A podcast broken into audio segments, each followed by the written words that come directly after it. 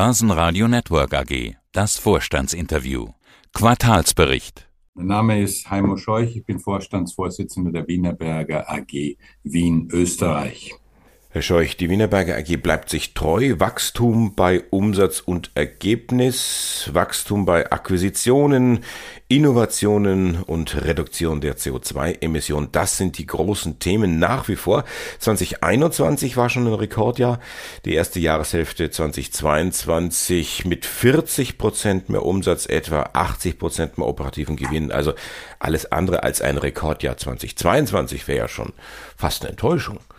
Danke für die Einleitung. Wir sind auf gutem Weg. Wir sind äh, in der Tat angesichts der sehr instabilen geopolitischen Lage und auch auf den Finanzmärkten sind wir sehr gut unterwegs. Das operative Geschäft entwickelt sich sehr zufriedenstellend.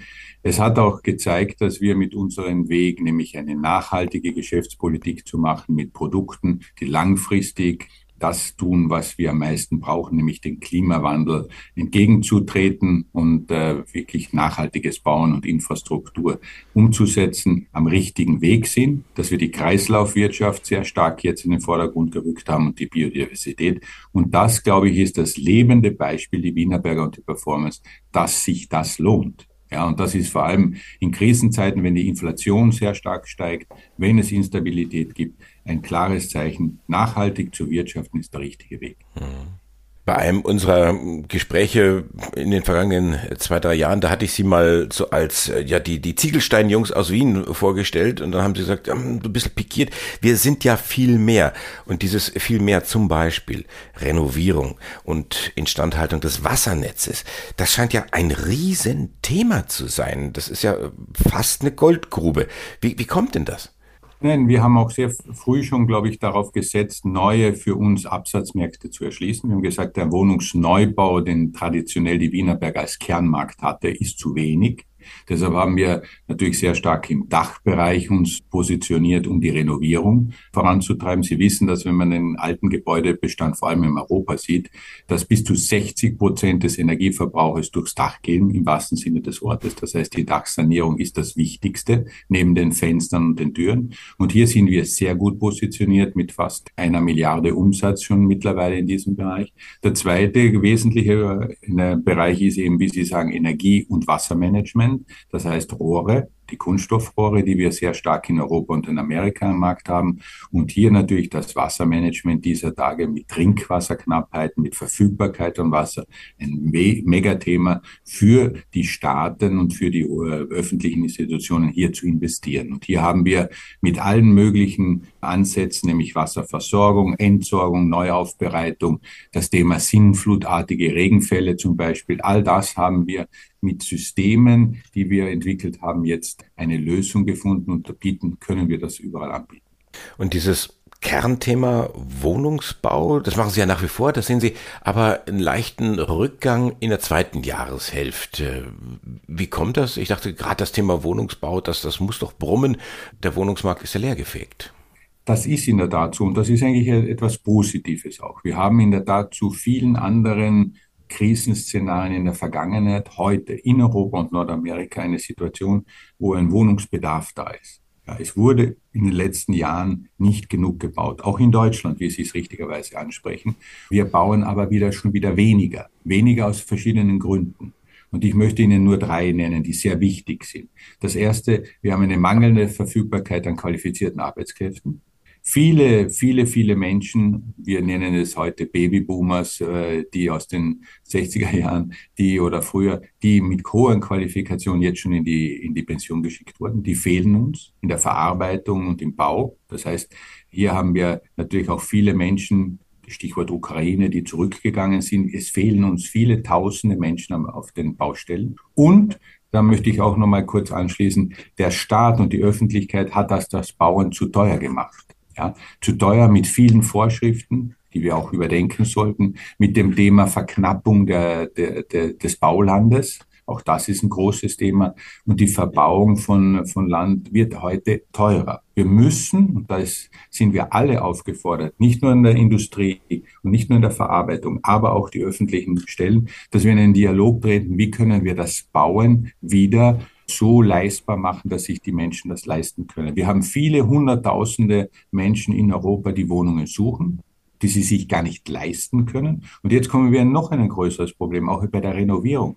Sie müssen denken, dass die Energiekosten so rasant steigen. Das heißt, jeder wird am Ende des Monats eine viel größere Rechnung bekommen. Und sich das zu leisten wird schwierig. Das heißt, wir müssen isolieren, wir müssen neu gestalten und wir müssen diesen Bereich auch für uns gesamthaft als Gesellschaft als wesentlich und kritisch sehen. Das ist von der Politik heute noch viel zu viel unterbewertet und da warne ich und sage sehr deutlich an alle Entscheidungsträger, bitte mit uns in den Dialog treten. Die Zukunft heißt leistbares Wohnen. Wenn Sie in Richtung Zukunft schauen, ähm, Sie tun das auch für dieses Jahr im Ausblick schreiben Sie beim Ergebnis mehr als 900 Millionen. Das ist auch eine kleine Änderung äh, zu dem Trading Statement Anfang Juli. Da waren es ungefähr 900 Millionen, jetzt also größer. Eine Milliarde ist ja auch größer als 900 Millionen. In der Tat, das, wir zwei sind da schnell einverstanden, wenn man sagt, größer als 900 Millionen sind zwei Milliarden auch größer. Ne? Also das heißt, es sind in der Tat, wir haben äh, das äh, leicht angehoben, weil wir natürlich jetzt, je mehr wir in einer instabilen Situation voranschreiten, mehr Gefühl bekommen, was das heurige Jahr noch betrifft. Und wir gehen davon aus, dass wir diese 900 Millionen erreichen werden können. Und natürlich, wie, wie gute Sportler haben wir auch als Österreicher im Skifahren Ambitionen. Wir wollen ja gewinnen und nicht verlieren. Und die 1 Milliarden Grenze im EBITDA bleibt natürlich etwas, was wir erreichen wollen. Ich bin guter Dinge, dass wir die erreichen werden. Und das hängt natürlich auch vom Geopolitischen, das hängt von den Märkten ab und nicht allein von uns. Vargon, Walzer, Meier Dach, Keramik, das sind jetzt Übernahmemeldungen allein aus dem Monat Juni in den Pressemeldungen. Was haben Sie denn insgesamt vor? Wollen Sie sowas werden wie die Nestle der Bauindustrie? Also ich würde diese Ambition äh, jetzt äh, natürlich gerne aufnehmen, aber vielleicht für die nächsten 200 Jahre, würde ich sagen, weil Nestle hat ja auch über viele Jahrzehnte das aufgebaut. Es ist so, dass die Wienerberger natürlich in den letzten Jahren, sie müssen davon ausgehen, dass wir heuer die 5 Milliarden Euro Umsatzgrenze knacken werden. Das heißt, wir sind schon sehr stark gewachsen, haben Sie recht. Wir wollen aber jetzt nicht äh, ein dominanter Player werden. Wir wollen einfach den Kunden Lösungen, Komplettlösungen bieten. Und diese kleinen Übernahmen, die Sie erwähnt haben, dienen dazu, unser Portfolio wieder zu verstärken. Walzer Bausysteme zeigt das Thema Vorfertigung in der Wand, schnellere Installation, schnellere Bauzeiten. Wir haben über das günstigere und leistbare Wohnen gesprochen, wesentlicher Schritt in diese Richtung. Die Übernahme in Kroatien mit dem, im Rohrbereich zeigt, dass wir im Thema Wassermanagement im Haus und um das Haus führend sein wollen, um ihnen eine Lösung, was das Kühlen, was das Heizen betrifft, bieten zu können. Und natürlich im keramischen Dachbereich, eben wie ich schon sagte, die Renovierung spielt hier eine Rolle und alles, was rund ums Dach geht, ist für uns ein wichtiges Element. Das heißt, das sind alles ganz gezielte Übernahmen, die in die Strategie der Wienerberger passen. Mit welchen Themen punkten Sie eigentlich in den USA? Der Markt scheint dort irgendwie anders zu funktionieren. Das Umfeld ist besser, schreiben Sie. Das Umfeld ist in dem Sinne besser. Wir haben natürlich ein, ein gutes Jahr im Neubau dort gesehen, auch in der Infrastruktur. Der amerikanische Staat investiert gewaltig in den Thema Infrastrukturbereich und Wasser. Das Zweite ist, dass natürlich im Einfamilienhaus hier ein gewisser Nachholbedarf war über die letzten Jahre und der auch jetzt statt gefunden hat. Wir haben durch die Akquisition Meridian unser Geschäft äh, einfach fast verdoppeln oder mehr als verdoppeln können in, in Nordamerika, das heißt Kanada und Amerika. Und wir können durch die sehr konsequente Arbeit unseres Teams vor Ort sagen, dass die Integration weit vorgeschritten ist und dass wir diese Synergien aus diesem Kauf und der Zusammenführung der Unternehmen sehr schnell realisieren können und deshalb auch die starke Steigerung im Umsatz und Ergebnis in Nordamerika.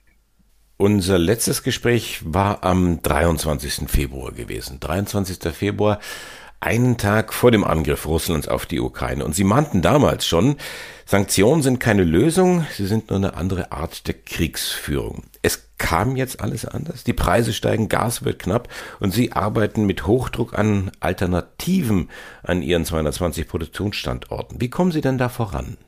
Wir kommen gut voran. Das Schöne ist ja, dass wir vor einigen Jahren schon gestartet haben mit unserer ESG-Strategie, eben unabhängiger zu werden von fossilen Brennstoffen. Das tun wir auch. Und die erste und wichtigste Maßnahme ist die Reduktion des Einsatzes dieser Brennstoffe. Das tun wir mit äh, neuen Technologien. Zum Beispiel Wärmepumpen im Bereich der Trocknung und des Brennenvorganges. Da haben wir jetzt gute Fortschritte gemacht in Österreich, in den Niederlanden, in England. Das rollen wir dann über unsere mehr als 160 Standorte im Zielbereich aus.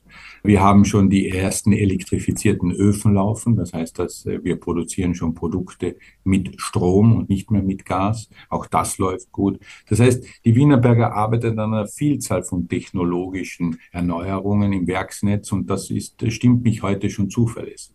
Wir haben unsere Abhängigkeit vom russischen Erdgas reduziert in der Gruppe auf minus 20 Prozent also ganz gesamthaft. Das heißt, hier haben wir schon natürlich äh, einen wesentlichen Schritt gesetzt.